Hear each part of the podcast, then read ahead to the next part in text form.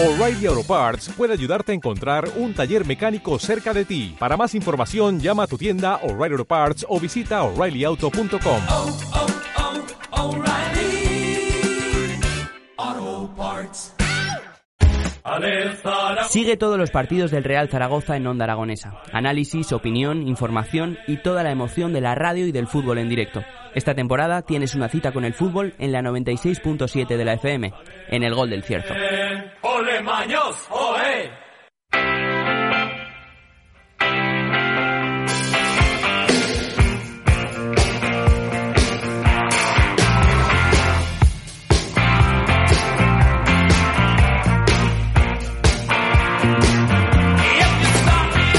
Pues son las 12 y 34 minutos de la mañana y seguimos aquí con Rock and Roll, porque Rock and Roll es el que nos va a dar Miguel Ángel Santolaria. Muy buenos días, ¿qué tal estás? Muy buenos días, amigo Jimmy. Hace días que no nos veíamos por estos lares. Ahí estamos dando guerrilla, como vamos a dar hoy un poquito, ¿no? Porque vamos a hablar Sí. de música. Hoy vamos a hablar de la gran música de verdad.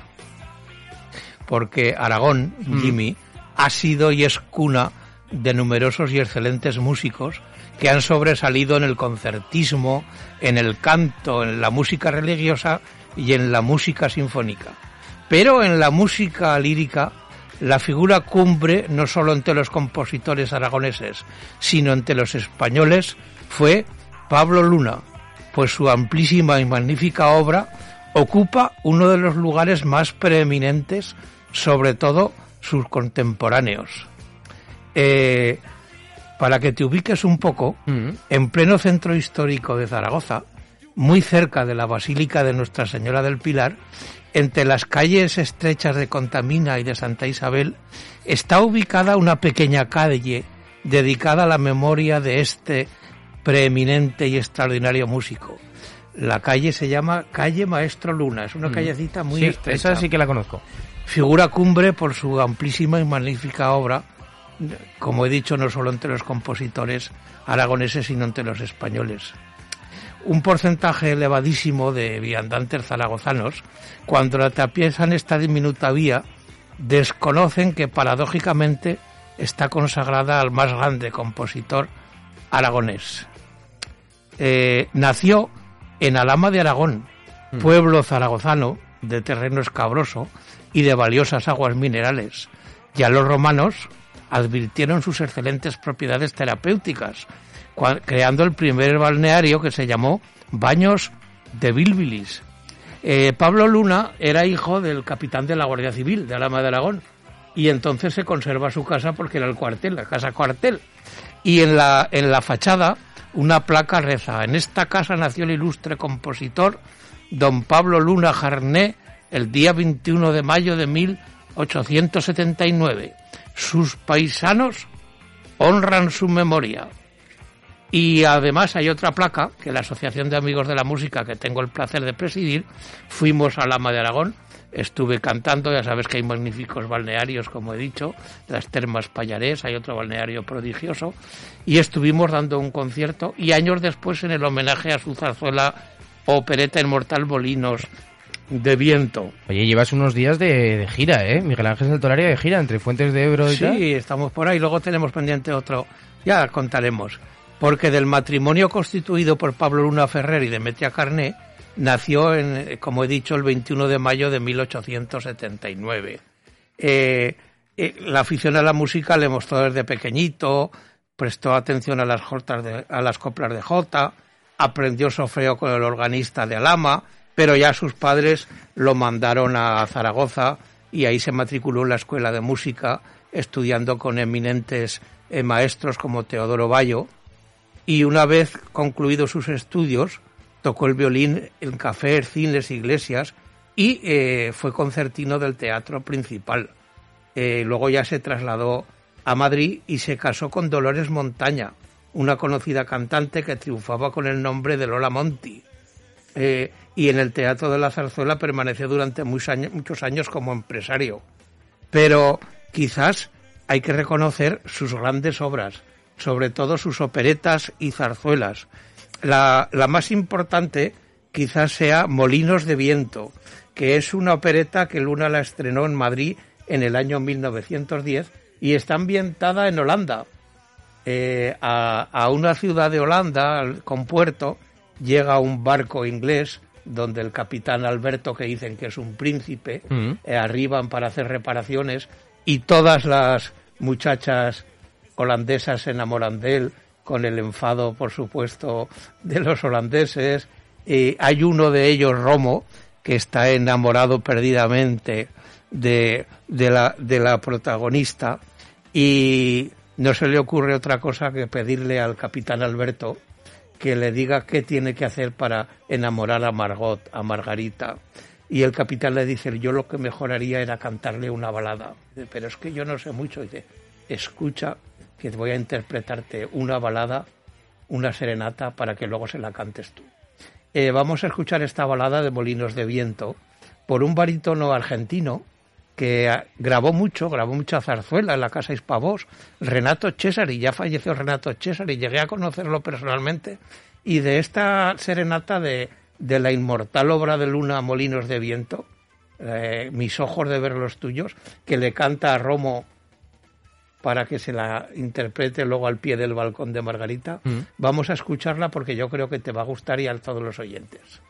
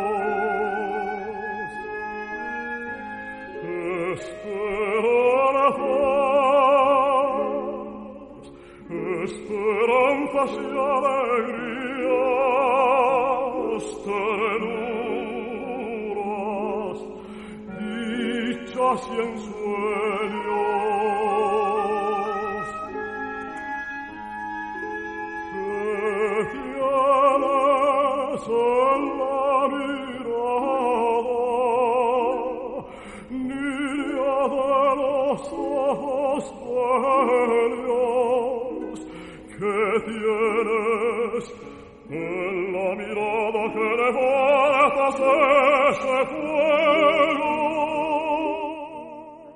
Excelente serenata, ¿te ha gustado? Para enamorar en aquella época. No eh, sé lo que hacía falta para enamorar en esa época, pero pero la serenata es preciosa. Pablo Luna era de estatura regular, más bien bajo que alto, bastante grueso y moreno. Cuando se le trataba, pronto se advertía su franqueza, inteligencia personal y amenidad de conversación. Tenía Pablo Luna un gran sentido del humor.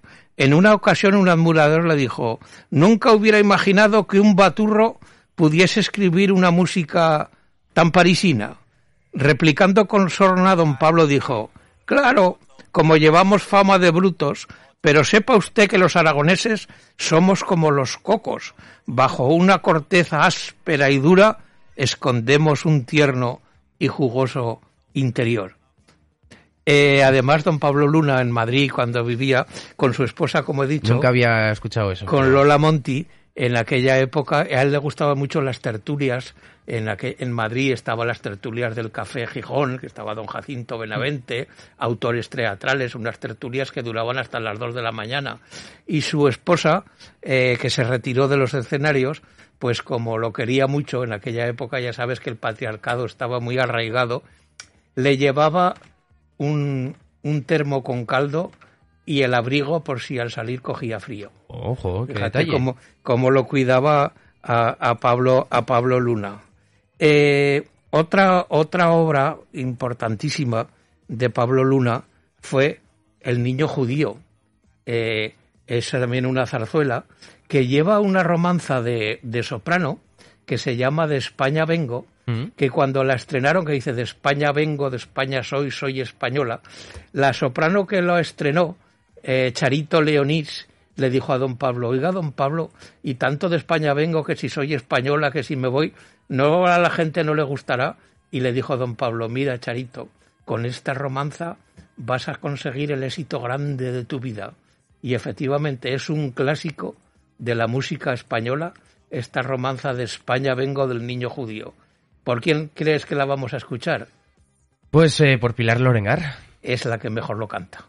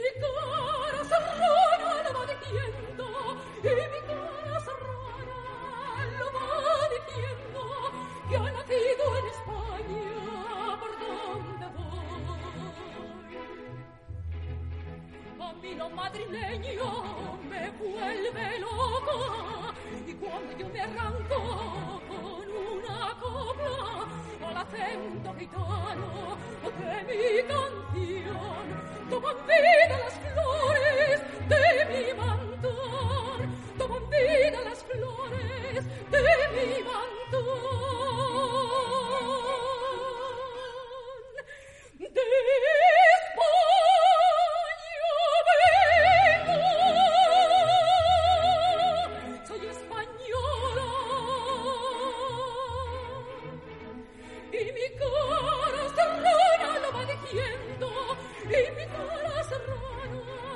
lo va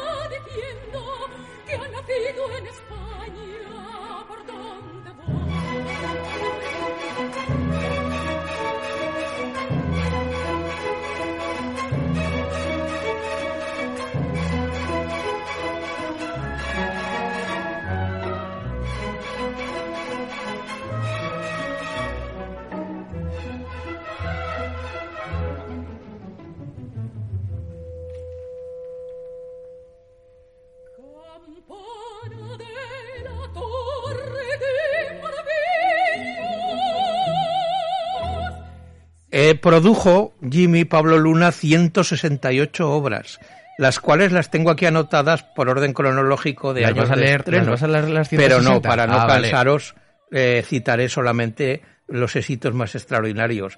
La que hemos dicho, Molinos de Viento, Los Cadetes de la Reina, El Asombro del Damasco, esta que hemos oído ahora al niño judío, Los Calabreses, Benamor, un poema sinfónico que se llamaba Una noche en Calatayú, que además cuando lo estrenó en Calatayú, estaba de moda entonces que les, a los de Calatayud no les sentaba muy bien la famosa J de la Dolores que decía, si vas a Calatayud, pregunta por la Dolores, que es una chica muy guapa y amiga de hacer favores. Y el maestro Luna, cuando estrenó Una noche Calatayud, también les compuso una nueva J que sí le agradecieron mucho los de Calatayud. Decía, si vas a Calatayud, no pidas ciertos favores. Las mujeres son honradas y los hombres son muy hombres. La ha dado la vuelta completamente. La ha dado la vuelta. Y estrenó en Zaragoza, de las pocas zarzuelas que se han estrenado en Zaragoza, fue La pícara molinera, que la estrenó el 28 de octubre de 1928 en el Teatro Circo. El Teatro Circo yo aún lo conocí muy pequeñito como cine, pero de 7 o 8 años, que estaba en la calle de San Miguel. Y es donde venía siempre a cantar Miguel Fleta. Y aquí en el Teatro Circo estrenó La pícara molinera con la soprano Salica Pérez Carpio, el tenor Pepe Romeo y el barítono Marcos Redondo. Después del estreno, que fue un éxito clamoroso, dirigió la orquesta el maestro Luna, eh, la dirección del Teatro Circo les invitó a una comida en la emblemática Posada de las Almas de la calle San Pablo, que desafortunadamente lleva años cerrada. Era el, eh, quizás sea eh, el, el, podríamos decir, el restaurante y posada de hostelería más antiguo de España. Eh, ¿De España entero? De España entero. Allí pasó Casanova. Hasta el propio don Benito Pérez Galdós lo cita en su novela Los Ayacuchos, el, La Posada de las Almas. Y la dirección, a una comida aragonesa, invitó a toda la plana mayor de, encabezada por el, el, elenco y al maestro Luna, y el barítono Marcos Redondo, que era muy aficionado a la pesca, pues en vez de quedarse a la comida se fue a pescar al río Ebro, que entonces me imagino que habría pesca, porque ahora no sé lo que Ahora hay. no hay nada. Y cuando volvió le contaron lo que habían comido, pues clásico siempre, pues eh, el, el, ternasco asado de, de, Aragón, las magras con tomate, el bacalao jarriero, y, y, dijo, pues me dais una gran envidia porque no he pescado nada. Esa fue, y, y esta pícara molinera, que está ambientada en Asturias, fue un éxito clamoroso y es de las pocas zarzuelas que se han estrenado en Zaragoza en su teatro circo. Para un poco para que los oyentes sea, se pongan un poco en situación, la romanza de esta pícara molinera, Pasearín tú que vuelas de tenor, si te parece la escuchamos un poco por un buen amigo mío ya fallecido, Alfredo Kraus, el maestro Kraus. Tú que vuelas, tiende las alas y con tu pico de oro dile a mi amado,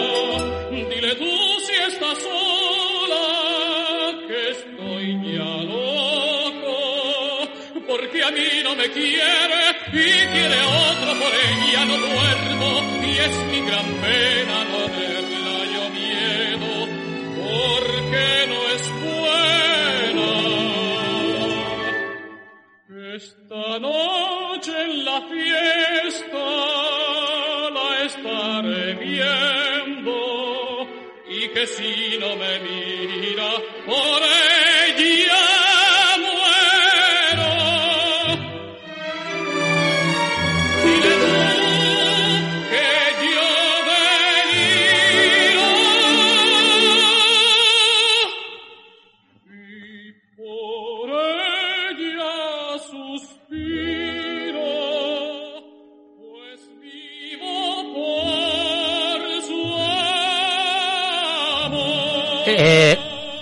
Pablo Luna también hay que destacar la banda sonora de la única película sonora que hizo el mejor tenor del mundo, nuestro paisano Miguel Fleta, Miguelón o el último contrabandista, que desafortunadamente Jimmy está desaparecida.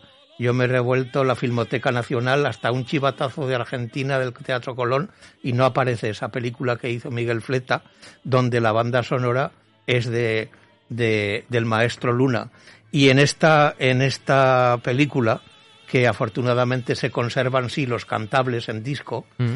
eh, remasterizados, la nana que canta es el último contrabandista, es la historia de un contrabandista que se queda viudo y se vuelve a casar y se reivindica y tiene un hijo y le canta una nana preciosa. Escuchemos un poquito esta nana de Miguelón a Miguel Fleta porque es una maravilla.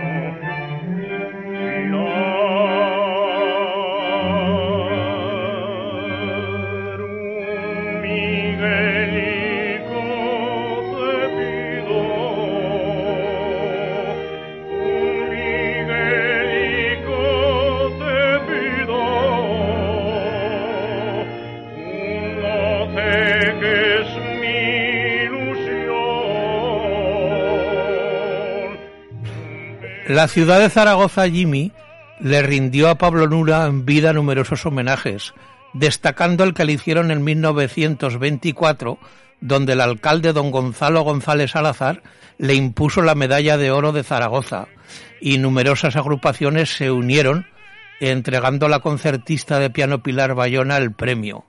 Falleció Pablo Luna el sábado 24 de enero de 1942 a los 62 años en su casa madrileña de Sandoval, de la calle Sandoval, rodeado de su mujer, de su hija adoptiva, su hermano Esteban y numerosos amigos. Fue enterrado Pablo Luna en el cementerio de la Almudena de Madrid. Eh, reposa el maestro en un mausoleo de mármol donde se lee Familia Luna, Pablo Luna Carné, compositor. Aparece una imagen de la Virgen del Pilar que recuerda su origen aragonés y al pie de la losa existe una alegoría de la obra imperecedera de Luna, Molinos de Viento, consistente en un molino del que parte un pentagrama en el que están las iniciales del maestro y las cuatro notas temáticas de la partitura. Eh, la obra última de Pablo Luna, la, podríamos decir la ópera póstuma, eh, fue estrenada en el Teatro Principal de Zaragoza el Día del Pilar de 1944 con clamoroso éxito y se llamó El Pilar de la Victoria, en la que participó el gran tenor y gran amigo mío fallecido hace muchos años, Pascual Albero. Eh, yo creo que hemos resumido y hemos escuchado la música de este eminente maestro tan grandioso que fue Pablo Luna. Yo te digo, afortunadamente, en la Lama de Aragón he estado dos veces rindiéndole homenaje y cantando y nos recibieron siempre muy bien, comimos en el balneario y su memoria, mucha gente, ya te digo, cuando pase por esas callecitas de Contamina y Santa Isabel cerca de la, de la calle de Alfonso y ve allí una callecita estrecha que pone calle Maestro Luna. Yo creo que ya saben más de quién fue este genio aragonés para muchos tan desconocido. La verdad es que lo hemos escuchado en el día de hoy, pero yo creo que eso es una de esas pequeñas curiosidades que vamos a poder aplicar cada en el día a día. Sí. Miguel Ángel, ¿de qué vamos a hablar la semana que Pues viene? la semana que viene, para que no me digan que en el aspecto de ópera y de música lírica estoy anclado en el pasado, pues voy a dedicar el programa a uno de los más grandes tenores que tenemos en la actualidad, eh, que es el gran tenor alemán Jonas Kaufmann. Hoy en día posiblemente sea la voz de tenor lírico espinto, polivalente, exenta y no exenta de singular belleza, de las más grandes que hay. Está triunfando plenamente Jonas Kaufmann en la actualidad en los más grandes coliseos de ópera del mundo. Es un cantante fabuloso. Y como mucha gente pues dice, este Miguel Ángel solo habla de cantantes del siglo XX, de figuras que no son tan contemporáneas, pues bueno, no para callar bocas, pero sí, la semana que viene hablaremos de este genio actual que es Jonas Kaufmann. Pues eso será la semana que viene, Miguel Ángel. Muchísimas gracias. Gracias a ti, Jimmy, querido amigo.